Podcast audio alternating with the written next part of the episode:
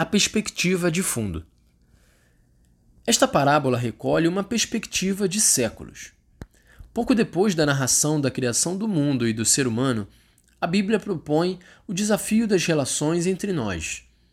Caim elimina o seu irmão Abel e ressoa a pergunta de Deus: Onde está Abel, teu irmão?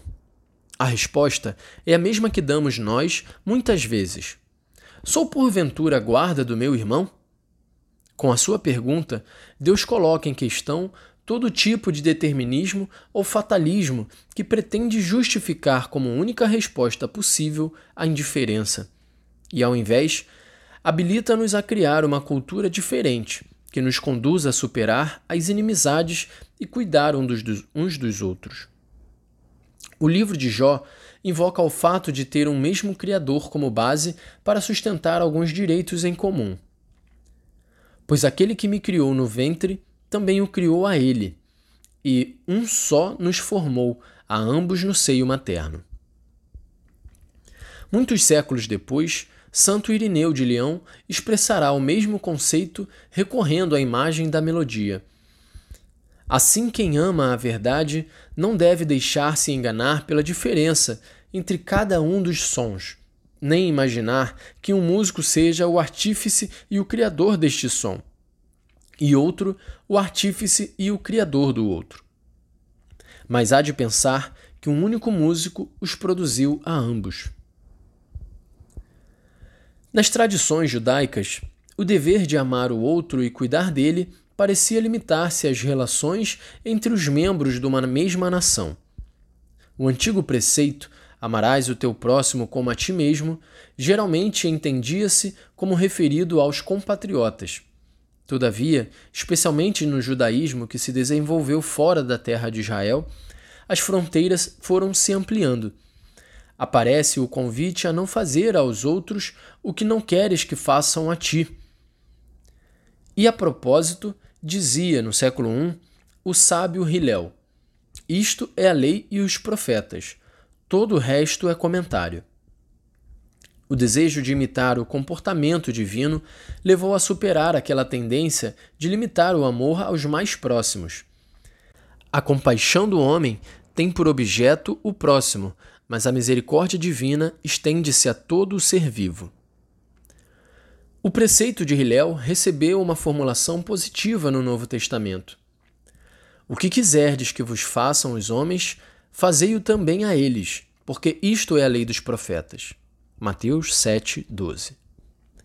Este apelo é universal, tende a abraçar a todos apenas pela sua condição humana, porque o Altíssimo, o Pai do céu, faz com que o sol se levante sobre os bons e os maus. Em consequência, exige-se: sede misericordiosos, como vosso Pai é misericordioso.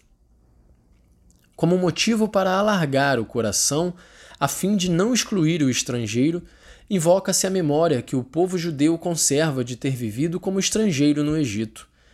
E tal motivo aparece já nos textos mais antigos da Bíblia. Não usarás de violência contra o estrangeiro residente, nem o oprimirás, porque foste estrangeiro residente na terra do Egito. Êxodo 22, 20. Não oprimirás um estrangeiro residente. Vós conheceis a vida do estrangeiro residente, porque fostes estrangeiros residentes na terra do Egito. Êxodo 23, 9.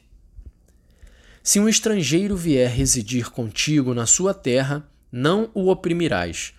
O estrangeiro que reside convosco será tratado como um dos vossos compatriotas, e amá-los-ás como a ti mesmo, porque fostes estrangeiros na terra do Egito.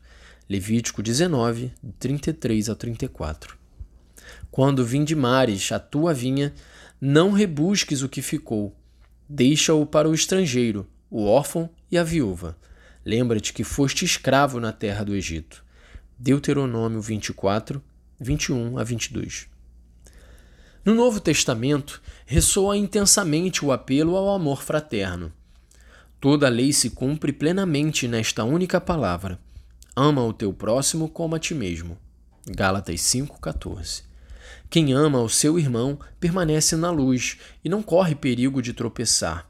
Mas quem tem um ódio ao seu irmão está nas trevas. 1 João 2, 10 a 11. Nós sabemos que passamos da morte para a vida, porque amamos os irmãos. Quem não ama, permanece na morte. 1 João 3, 14.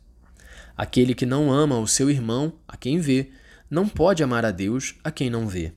1 João 4, 20. Mesmo esta proposta de amor podia ser mal compreendida. Foi por alguma razão que, perante a tentação das primeiras comunidades cristãs criarem grupos fechados e isolados, São Paulo exortava os seus discípulos a ter caridade uns para com os outros e para com todos. E na comunidade de João, pedia-se que fossem bem recebidos os irmãos, mesmo sendo estrangeiros. Esse contexto ajuda a entender o valor da parábola do bom samaritano. Ao amor, não lhe interessa se o irmão ferido vem daqui ou da colar.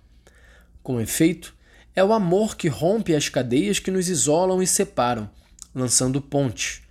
Amor que nos permite construir uma grande família onde todos nos podem sentir em casa.